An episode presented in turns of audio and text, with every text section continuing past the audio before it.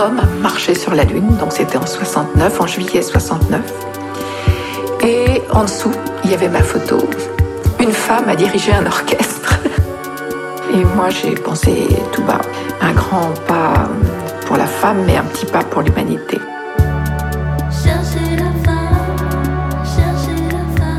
Le podcast qui parle des femmes et qui fait parler des femmes du monde de la musique.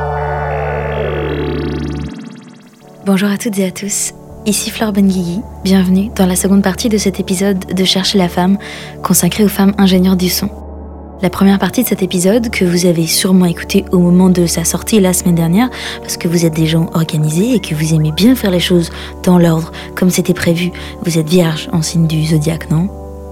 Bon, cette première partie parlait de Katie Sander, considérée comme la première femme ingénieure du son live, et Susan Rogers, légende vivante des studios américains qui a notamment travaillé pour Prince. Cette deuxième partie laisse la parole à une autre légende vivante du paysage musical français cette fois, une femme qui n'est pas qu'ingénieure du son car elle est aussi réalisatrice artistique, musicienne, productrice de podcasts et copilote des Labomatic Studios à Paris. Et comme si ça ne suffisait pas pour me plaire, elle a aussi plein d'histoires à raconter, à commencer par la sienne, qui, vous allez voir, vaut le détour. Alors Bénédicte Schmidt, comment est-ce qu'on devient une légende? J'ai un parcours assez atypique, certainement parce que je suis, je, suis une femme. Euh, j'ai commencé en tant que musicienne. Le premier instrument que j'aurais voulu avoir, là je l'ai pas eu, mais c'est à cause du bruit. C'était un tambour. J'ai pas eu de tambour, j'ai eu un métallophone, c'était pas mal aussi. Et après, un jour, ma mère m'a trouvé dans, dans ma chambre, j'étais en train de fabriquer une guitare en carton. Deux, trois jours après, elle m'emmenait à l'école de musique de mon village pour m'inscrire à des cours de guitare classique. Parallèlement à ça, j'ai a toujours eu, enfin j'ai toujours beaucoup, euh, beaucoup bricolé. Je me souviens des petits magnétophones à cassette qu'on avait enfant avec un petit micro. On en a même eu un, euh, je crois que c'était un 4 pistes à bande. Alors je sais pas comment ça s'était retrouvé euh, chez moi, mais ça me fascinait et de pouvoir enregistrer et de faire des mélanges pour une, pour une copine au collège. Je m'étais amusée à enregistrer un bruit de peigne, des bruits de jeux vidéo, des bruits de guitare avec ce petit magnéto. J'étais pas allée encore jusqu'à découper la bande et, la, et coller la cassette comme j'ai appris beaucoup plus tard que le faisait Barbara pour ses montages de voix, mais ça me passionnait. Et après, au niveau des. Donc j'ai continué la, guitare. Après, il y a eu des groupes, les répétitions dans le sous-sol. Très vite, je me suis rendu compte que la musique, c'était un peu une excuse. Enfin, pas une excuse, mais ça me permettait de toucher au son et que c'était vraiment le son qui m'intéressait parce que ça, on pouvait exprimer plein de choses avec le son au niveau de, de l'imaginaire. Je trouvais ça très fort. Et très vite, le petit magnétophone a été remplacé par un Revox, donc un magnétophone à bande, deux pistes, sur lequel on pouvait enregistrer ce qu'on appelait à l'époque en ping-pong on enregistrait sur une piste. Après, ce qu'on avait enregistré sur cette piste, on le rebalançait sur une autre piste et on pouvait continuer à enregistrer comme ça. Et aussi, du coup, là, de découvrir le fait de monter dans la bande, de couper des morceaux, de faire des boucles avec le son. Enfin, c'était donc je passais beaucoup de soirées à faire ça, plus que mes études, on va dire. Et arrivé le moment du bac, donc j'ai pris une, une orientation qui correspond assez à vrai dire, maintenant je me rends compte à mon parcours, c'était aujourd'hui j'ai l'impression qu'on est soit littéraire, soit scientifique. Et il y a un peu le, côté la femme est littéraire, l'homme est scientifique. À cette époque, moi j'ai eu la chance de pouvoir faire un bac A1 et c'était lettres et maths. À ce moment-là, bah, je me suis tournée vers l'histoire de l'art parce que c'était également un domaine qui, qui m'intéressait. Je trouvais pas d'école de son dans lequel je puisse passer le concours. Enfin, de par mon cursus qui n'était euh, lettres et maths, mais il n'y avait pas le côté sciences physiques. Ce qui est important, un ingénieur du son doit avoir fait un bac S. Je ne comprendrai jamais pourquoi, mais c'était ainsi, c'est d'ailleurs toujours un peu ainsi. Donc je suis allée euh, en fac à Nanterre. J'ai fait un trimestre, mais j'avais pas, j'avais pas cette envie. Je voulais vraiment trouver une école et j'avais décidé. J'avais le petit studio donc dans dans l'appartement que je partageais avec mon frère et là je me suis dit allez, c'est décidé, je vais essayer de trouver une école. Ça va devenir mon, métier. Et donc je suis passé d'histoire de l'art à Nanterre à une mise à niveau BEP électrotechnique. Dans la section où j'étais, j'étais la seule fille.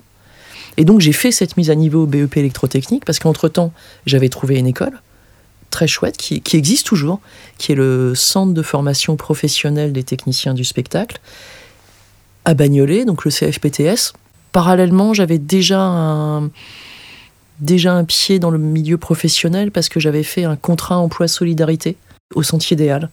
J'étais à la régie, j'étais stagiaire, je l'ai fait pendant trois mois. Belle programmation, une belle salle, une, belle équipe, et ça me donnait une bonne idée de, de ce que je voulais faire. Je me souviens de, de cours où ils essayaient de nous expliquer comment calculer le temps de réverb d'une pièce avec des formules, et je me disais, mais je, je comprenais pas pourquoi, à quoi ça sert, à quoi ça sert. Et j'ai compris peut-être 15 ans après, un jour ici au Labomatic Studio, dans la pièce, dans le grand studio, il y avait une fréquence qui traînait, qui, qui, qui gênait, c'était Dick Garn. Il rentre dans le studio, il fait euh, euh, il y a un truc qui a changé, et avec sa voix, avec ce euh, ce bas médium, il arrivait à exciter la pièce, et du coup cette fréquence dans la pièce. Et là, je me suis rappelé ces formules en disant ah mais oui, si nous l'avait expliqué comme ça, ça aurait été beaucoup plus. Enfin bon, ils ont fait ce qu'ils ont pu, mais ça, m'avait marqué de 15 ans après, tout d'un coup, de faire le lien. Ah mais oui, c'est ça, bien sûr. Donc à l'arrivée, je me retrouve avec un BTS de régisseur son, spécialisé dans le spectacle vivant, mais ma passion, c'était de travailler en studio. Par l'intermédiaire d'un ami musicien, je me suis retrouvé euh, tout de suite après l'école, j'ai été en studio d'enregistrement, un studio qui était euh, rue d'Amiens, à Boulogne, donc qui s'appelait, qui n'existe plus aujourd'hui comme énormément de, de studios, qui, donc qui s'appelait Studio d'Amiens de par le nombre assez fou de pianos qu'il y avait sur place. Il y avait surtout beaucoup de séances de piano avec des musiciens classiques. Et je me souviens, mes premières séances, euh, je, je, leur avais dit évidemment que je savais lire la musique. Donc je, me, je devais tourner les pages du pianiste. Et genre, j'essayais de suivre à peu près rythmiquement. Mais des fois, je chantais qu'il était très énervé. Donc je me disais, bon, là, faut que je tourne la page. Ou je l'avais tourné trop tôt. Enfin, c'était assez drôle. Et euh, après, la première séance que j'ai faite dans ce studio, c'était des enregistrements de voix pour un répondeur d'entreprise. Mais pour moi, c'était dingue. Le studio, se passait pas grand chose, mais très vite, j'ai découvert dans ce local qui était assez grand, une pièce pleine de bandes qui venait d'un studio que, le patron du, donc du studio d'Amiens avait d'un autre studio. Il avait toutes ces bandes. Puis un jour, je, tombe sur une bande de Lily Drop. J'ai dit non, mais dingue, Lily Drop. Je prends la bande, je la mets sur le magnétophone 24 pistes, donc c'est déjà tout un. Je nettoie les têtes du magnétophone, je mets la bande. Ça revient, donc les 24 pistes reviennent sur la console. Je mets une cassette, parce que là, c'est encore, on est en 93, donc c'est un peu le. C'est pas, enfin, ce studio n'était pas du tout à l'ère du, du, numérique. Et je me suis dit, c'est génial, je vais pouvoir faire un mix, un, un mix de Lily Drop. Donc j'écoute ce qu'il y a sur les pistes. Il y a une excitation, un peu comme un, enfant dans un magasin de jouets. Et là, le patron du magasin de jouets arrive. Il me dit Mais qu'est-ce que vous foutez? Il y a des cendriers à vider et l'aspirateur à passer. J'ai 21 ans. Euh, j'ai pas ma langue dans ma poche. Je suis. Euh, je dis Toi, alors ça. D'accord. Ok. J'arrête le, j'arrête le magnéto, je range, je vide les cendriers. À l'époque, on pouvait encore fumer dans les studios. Je vide les cendriers, je passe aspirateur, je regarde l'heure. J'étais à mi-temps. Une fois que mes 4 heures étaient finies, je m'en vais. Et c'était mon nouveau truc. Je, me disais, bah, vu la façon dont il m'a parlé, euh, bah, maintenant, je fais mes 4 heures, et quand mes 4 heures sont finies, je me barre, d'accord. Un jour, j'ai eu le malheur de faire ça en pleine séance. Je suis à mi-temps, j'en ai fini, je m'en vais, puis je sens une drôle d'ambiance, je me barre. Le lendemain, j'arrive, et là, donc, euh, le patron du studio m'attendait, il m'a incendié. Et je suis renvoyé, donc je suis très contente. Je pars en courant de cet endroit. Le seul truc, c'est que du coup, le rêve, le côté studio, en prend un coup. Je me dis, mais c'est ça les studios? Pour moi, du coup, c'était devenu le modèle du studio. C'était plus du tout ce que je fantasmais ou ce dont je rêvais en regardant les pochettes de disques ou, ou autres. Parce qu'il y avait cette passion de la musique qui était toujours là. Mais là, je dis, bon. Et je me suis tournée vers le spectacle vivant. Et ce qui correspondait à la formation que j'avais eue. Parce que dans ce studio, bah, il n'y avait jamais de femmes. La seule femme que j'ai vue, ça devait, ça devait être la secrétaire. Un jour, une chanteuse dont tout le monde se moquait, qui était bah, voilà, la, la, un peu la chanteuse de service, c'était irrespectueux, ignoble, et du coup, ça donnait pas vraiment tellement envie. J'avais des amis qui commençaient à avoir des, home studios, des trucs, ça m'interpellait. Donc, je m'étais monté une petite station chez moi où je pouvais continuer à faire de l'enregistrement pour justement des compagnies de théâtre ou de danse contemporaine avec lesquelles je travaillais. Ce qui dit spectacle vivant, il y avait des concerts, mais euh, les concerts, c'était quand même très, très, très, très, très masculin. Et je me souviens, les premières, euh, les premières régies que je pouvais faire, c'était l'enfer. C'était vraiment pas cool le dialogue avec les, avec les musiciens. Confier leur son à une femme, ils avaient du mal. Et si le son n'allait pas, en aucun cas, eux se remettaient en cause. C'est évidemment parce que le micro était pas bien placé ou le préampli était mal réglé, etc., etc. Et donc la finalité, c'était parce que c'était moi. Donc ça, j'ai eu un peu du mal à le vivre. Et par contre, justement, danse contemporaine, théâtre, des milieux où tu peux vraiment t'exprimer par rapport au son, j'ai pas du tout euh, ressenti ça. Du coup, de 93 jusqu'à 97, du son, mais dans tous les domaines. Jusqu'à, j'ai fait même une saison au parc Astérix. Mais je me suis retrouvée, j'avais la super planque, parce que j'étais technicienne de la radio. Il y a une radio au parc Astérix qui s'appelle Menhir FM, qui est la radio qui barde. Mais Menhir FM, il y avait des graveurs de CD en 94. Donc je pouvais graver des CD, piocher des CD dans le stock euh, d'Astérix. Et, euh, enfin, j'avais vraiment la place de la, la planque parfaite. Et ça, c'était drôle. Il y avait le, un endroit où il y avait des dauphins, donc on mettait des haut-parleurs dans le définarium pour que les dauphins entendent de la musique. Enfin, on allait, et là, c'était liberté totale parce qu'on avait des petites voitures électriques. On pouvait se promener sur tout le parc, tester les manèges quand ils ouvraient. Et Disney venait d'ouvrir. Disney, c'est 93. C'est les tout débuts du parc Astérix. Donc une volonté de. Euh, c'était marrant, il y avait l'esprit gaulois était là dans le sens on, va, on a moins de moyens, mais on va prouver qu'on peut faire du son. Et au niveau de la technique, ils avaient débauché des directeurs techniques assez, euh, assez compétents. Et du coup, beaucoup de jeunes. La première fois que j'ai eu mon d'heures d'intermittence, statut que j'ai toujours aujourd'hui, c'était euh, c'était grâce à Astérix. Et parallèlement à ça, j'avais toujours gardé un contact avec le Sentier des Halles. J'y retournais régulièrement, c'était un peu un lieu de fête où il y avait toujours une super programmation. Et un jour, ils m'ont proposé, ils m'ont dit bah tiens, est-ce que tu voudrais pas prendre la régie l'année prochaine? Donc là, on est en 1996 et je me suis retrouvée donc à faire la donc régie son et régie lumière. J'étais toute seule pour faire les deux. J'ai vraiment fait mes armes. Je prenais pour la première fois, j'avais réussi à prendre confiance en moi au niveau du son. Et euh, ça commençait à se savoir qu'il y avait une fille qui faisait du son au sentier et que c'était bien. Euh, et juste après, on, me dit Véronique Rivière euh, va venir au Sentier des Halmes. Ça me disait vaguement quelque chose. Et on, me dit il y, a son producteur qui l'accompagne qui va faire le son. Je suis ah bon, c'est pas moi qui fais le son? Non non, mais tu vas kiffer, Béné. C'est Dominique Blanc-Francard. Et je fais ah. Je vite, je vérifie sur les livrets de mes CD. Je me, je me rends compte, c'est bien ce nom-là, d'accord. Le premier jour, il arrive au théâtre. Euh, donc il y avait un piano et il arrive avec un préampli à lampe Fern, un truc magnifique. Et ça a été notre premier contact. J'ai un préampli, mais c'est génial. Donc euh, brancher le préampli. Je fais le son. Il me laisse faire le son, puis enfin, il me dit bah tu vas le faire parce que tu le fais vachement bien. C'est ta salle, tu la connais, puis moi comme ça, je suis en vacances. Donc c'était assez impressionnant. Enfin, on s'est tout de suite très bien entendu.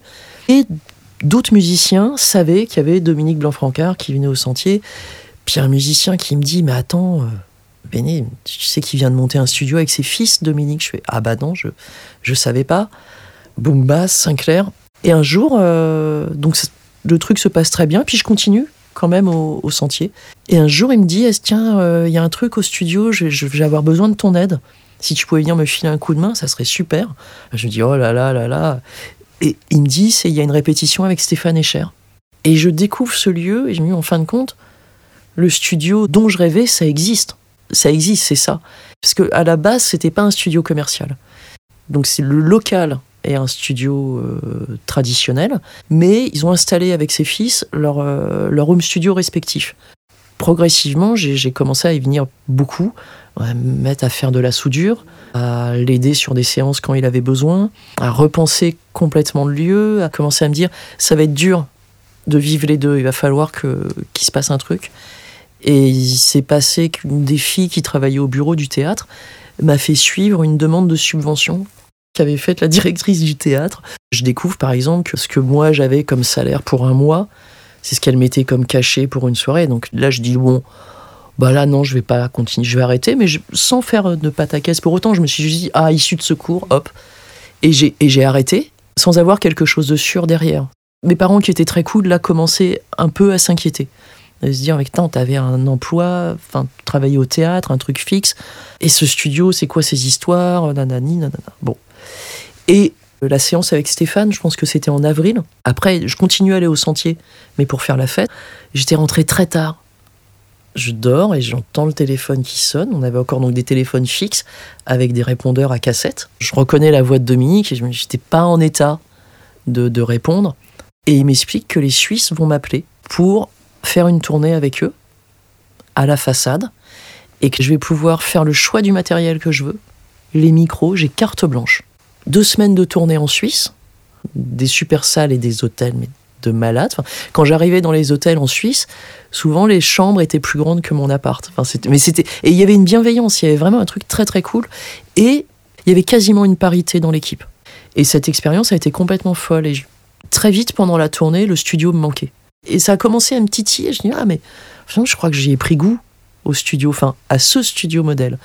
Et quand je suis revenu de tourner, donc là on est en 98 officiellement, je deviens officiellement l'assistante d'Elabomatic Studio. Aujourd'hui, je suis copilote euh, et, vraiment, on se partage le lieu. Donc là, ça, ça va être jusqu'en de 98 à 2001. On, le studio devient un studio commercial, mais avec nos propres règles. Ce truc qui me rendait dingue de d'habitude, on fait toujours comme ça. Alors que ne pas avoir de règles, et c'est quelque chose qu'on fait toujours actuellement euh, au studio, c'est super important. Un studio, c'est un lieu de création c'est un lieu pour faire de la musique. Ça ne devrait pas être une usine à chansons. Si on s'ennuie en studio, il y a un problème. Faut, faut sortir, faut prendre l'air, faut prendre des vacances. Enfin, c'est pas, pas normal. Et donc sur ces trois ans, on a façonné le labo. Il y a des projets qui ont commencé à sortir. On a commencé aussi à déranger le monde extérieur. Et à partir de là, de 2003 à 2010, énormément, énormément de projets. Et il y a eu en 2003 un album d'hommage à Piaf où on a rencontré Biolay, Raphaël. C'était vraiment des bébés à l'époque. Et on s'est retrouvés après, c'est l'automne d'après, je, me souviens, ça m'avait marqué, l'automne 2004, où en deux mois, on, on travaillait en même temps sur Caravane et à l'origine. Donc Caravane de Raphaël, à l'origine de Biolay. Et au milieu, de cette. Euh, parce que pour le coup, c'était vraiment un grand écart. Ça n'avait rien à voir. Et une, petite, euh, un petit combat de coq, on va dire, entre ces deux artistes. Et, et, au milieu de tout ça, un ovni nous tombe dessus, Camille. Et l'album de Camille, le fil, donc on l'a fait entre ces deux albums, mais en une semaine, les, les mix du fil. Et c'était surréaliste. Moi, je me, en moyenne, je pense qu'on devait se coucher vers 3 heures, 4 heures du matin. Enfin, il y avait une immersion, un truc. Et c'était super excitant. À partir de 2003, je suis devenue, alors c'est très hiérarchisé les termes dans les studios, d'assistante, je suis devenue première ingénieur, ingénieur de prise.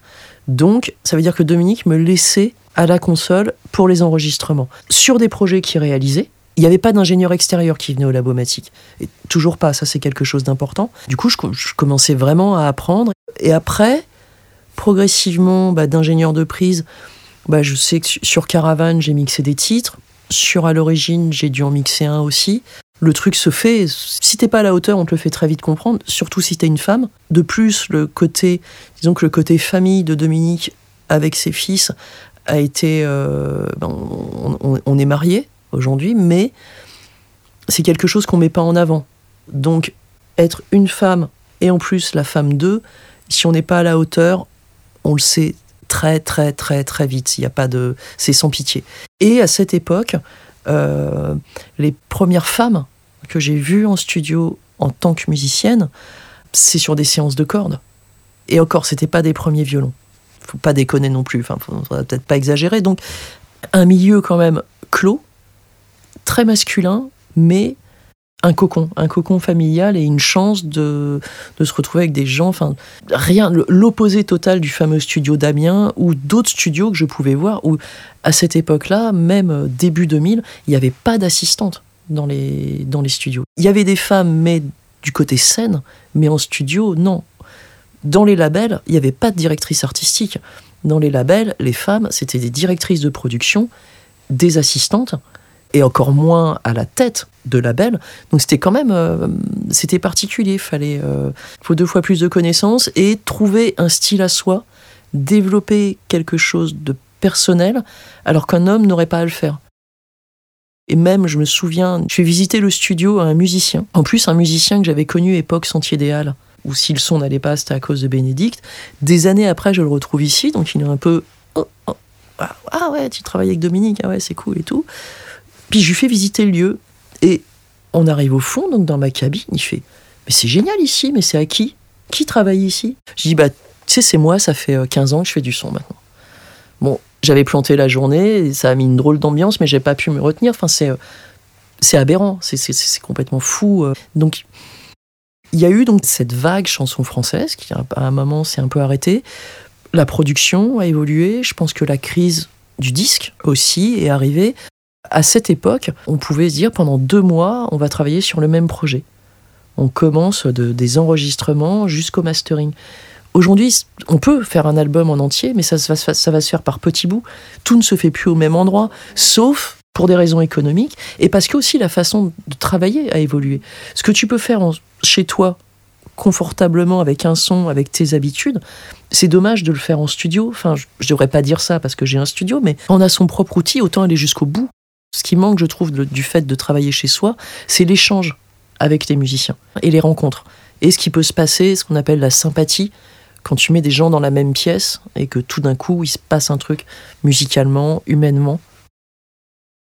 Jusqu'à 2010, il y a ce, ce mouvement-là, enfin ce courant-là. Et après, progressivement, on, très vite, et dès 2012, je sais alors pourquoi 2012 Si j'avais fait un album pour une artiste dans une major qui s'était très mal passé, je me posais beaucoup de questions. Notamment, est-ce que c'est vraiment cette musique-là que j'ai envie de faire, etc. Et sur cet album-là, je me suis dit, mais c'est pas possible. Ce n'est pas la musique que j'écoute. Et pour la première fois, ça m'avait marqué. Pour la seule fois de, de ma carrière, je pense qu'au bout de 25 ans, on peut se permettre de dire euh, carrière. C'est bien, c'est qu'en tant que femme, on se justifie de dire carrière. Alors qu'un un jeune poilu de 25 ans a déjà une carrière, il a déjà tout fait, il a travaillé avec les plus grands, il est le renouveau de la chanson française pendant six mois, mais quand même.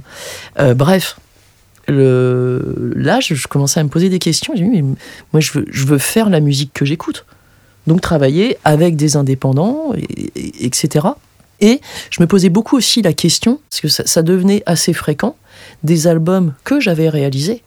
Parce qu'il y a eu donc la phase où je travaille avec Dominique sur les mêmes projets, et à partir du moment où les Cassius s'installent à Motorbass, ça devient ma cabine et donc des albums que j'avais fait seul dans cette cabine, c'est Dominique qui les avait fait.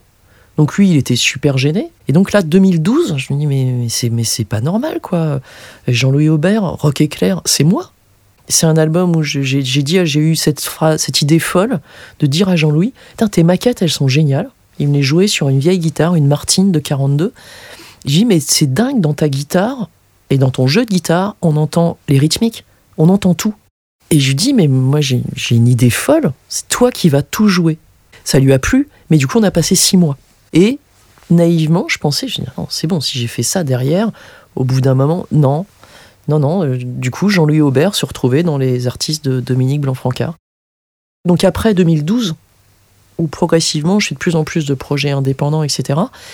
Et comme la technologie a énormément euh, évolué et que je suis geek et je partage la vie d'un geek aussi, on se fait des cadeaux de geek. Et, je pense que Dominique est quelqu'un de, très sensible.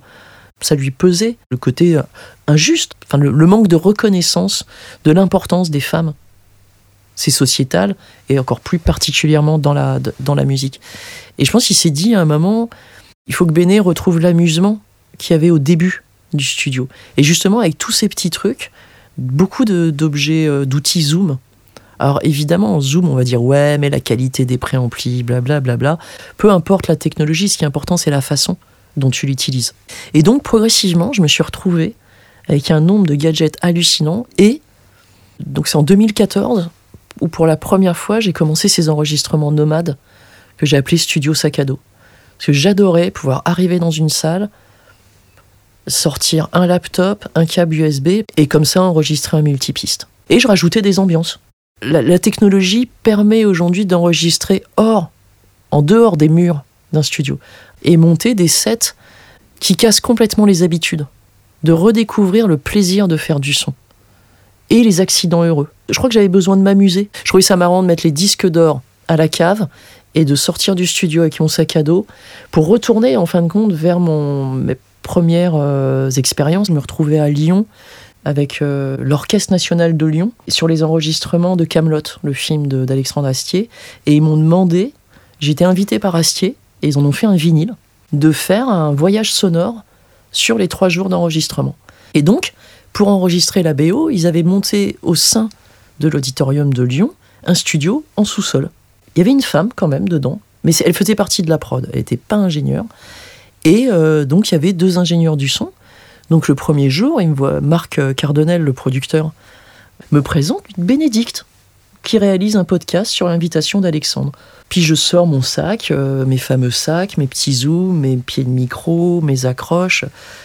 ah, ah mais tu es journaliste je suis une femme, c'est normal, je suis journaliste. Ah non, je ne suis pas journaliste. Je fais des podcasts, mais moi, c'est le côté son du podcast qui m'intéresse. Je suis ingénieur du son et réalisatrice. J'ai un studio à Paris. Ah ouais, ah, c'est chouette. T'enregistres avec des zooms? Le truc se fait. Et pendant ces trois jours d'enregistrement, ils ont eu beaucoup de problèmes avec Pro Tools qui plante, euh, la console qui fait des caprices, des trucs de casque, des repisses, des choses que tu connais par cœur quand tu as pratiqué des séances d'orchestre. Puis moi, je dis toujours rien, je m'amuse à enregistrer des petits dialogues, des petits trucs. Le dernier jour, j'assiste à une discussion surréaliste, ils peuvent pas du tout s'imaginer que j'ai des oreilles et que les gens dont, ils sont en train de parler, je les connais, enfin je dis rien, toujours pof, allez-y, c'est très drôle. Et je pensais utiliser des multipistes de l'orchestre dans mon montage. Mais du coup, j'échange, on échange nos mails avec l'ingénieur qui avait fait toutes les séances d'orchestre, qui n'était pas désagréable, hein, mais voilà, qui avait quand même beaucoup de stéréotypes. Et donc il m'envoie son mail, donc le lendemain je lui envoie un mail, paf, et là il m'en répond tout de suite. Oh mais je savais pas, mais mais mais je savais pas que c'était toi mais quel honneur pour moi d'avoir pu travailler avec. Et là, bon, alors d'un côté, l'ego est un peu choyé, ah, quand même, mais je lui ai juste répondu, tu sais, les, gens de l'ombre sont toujours très discrets. C'est complètement dingue. Je me rends compte le nombre d'initiatives que j'aurais prises, que ça soit Studio Sac jusqu'à faire des podcasts aujourd'hui pour Louis Média, développer mon propre podcast en sac à dos. Je me dis, mais c'est dingue tout ce que j'aurais dû faire pour continuer à être visible, à m'amuser, alors qu'il y en a d'autres. Mais non, ça fait 25 ans qui sont les fesses dans un fauteuil derrière une console analogique à dire ouais, le son c'était mieux avant. Ou dès qu'il y a un nouveau format qui arrive, ah non, c'est pourri, c'est commercial. C'est-à-dire, ces gens-là, s'ils étaient nés avec la mono, ils travailleraient encore en mono aujourd'hui. Alors ça demande une petite remise en question. Mais en tant que femme, la remise en question, elle est permanente ou d'avoir une réserve, une réserve folle de connaissances juste pour pouvoir être derrière la console, alors que d'autres qui n'ont aucune expérience, ils s'y mettent. Et moi, je suis, souvent effaré par le culot. Et c'est quelque chose que j'ai jamais eu. Du coup, on s'auto-censure.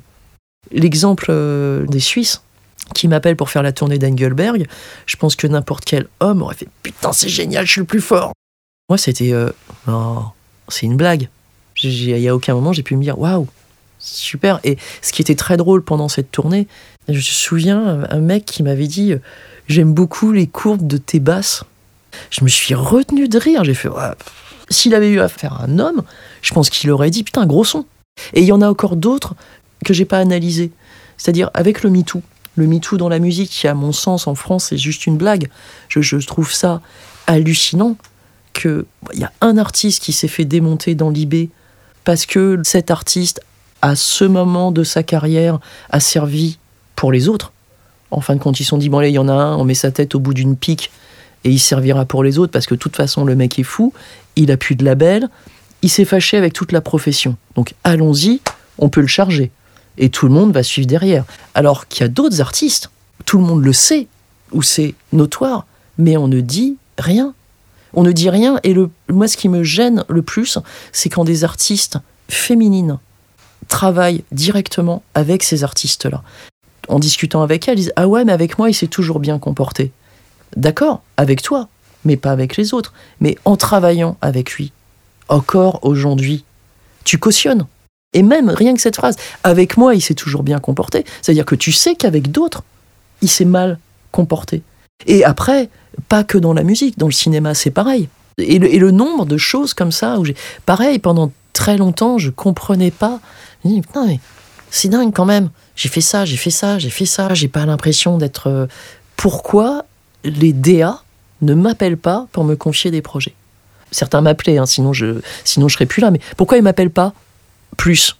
Très vite, je me suis rendu compte que pour certains directeurs artistiques hommes avec un certain fonctionnement, bah, en fin de séance, ils vont pas aller au bar avec Bénédicte, boire des coups et raconter des blagues graveleuses ou, voire plus, si infinité, en fonction des artistes avec qui ils travaillent, dans des studios résidentiels, par exemple. Si j'avais compris plus tôt, j'aurais peut-être été découragé plus tôt et j'aurais peut-être arrêté plus tôt. Et aujourd'hui, cette, euh, cette année, pour la première fois, j'ai eu la, chance, enfin, non, pas la chance, c'est complètement dingue, j'ai pas eu la chance, ça devrait être juste normal. Pour la première fois, j'ai travaillé uniquement avec des femmes. Avec le groupe Otisker, qui est un groupe de femmes. Leur ingénieur du son, scène, c'est une femme. Leur manageuse, c'était une femme. Elle, des femmes. Et elle voulait travailler avec une ingénieure femme. Donc elles sont venues me voir. Au début, je me bizarre quand même. Et en fin de compte, c'était génial. Et le jour de la séance, c'était en février, j'ai réalisé. J'ai mais c'est dingue. En 25 ans, c'est la première fois.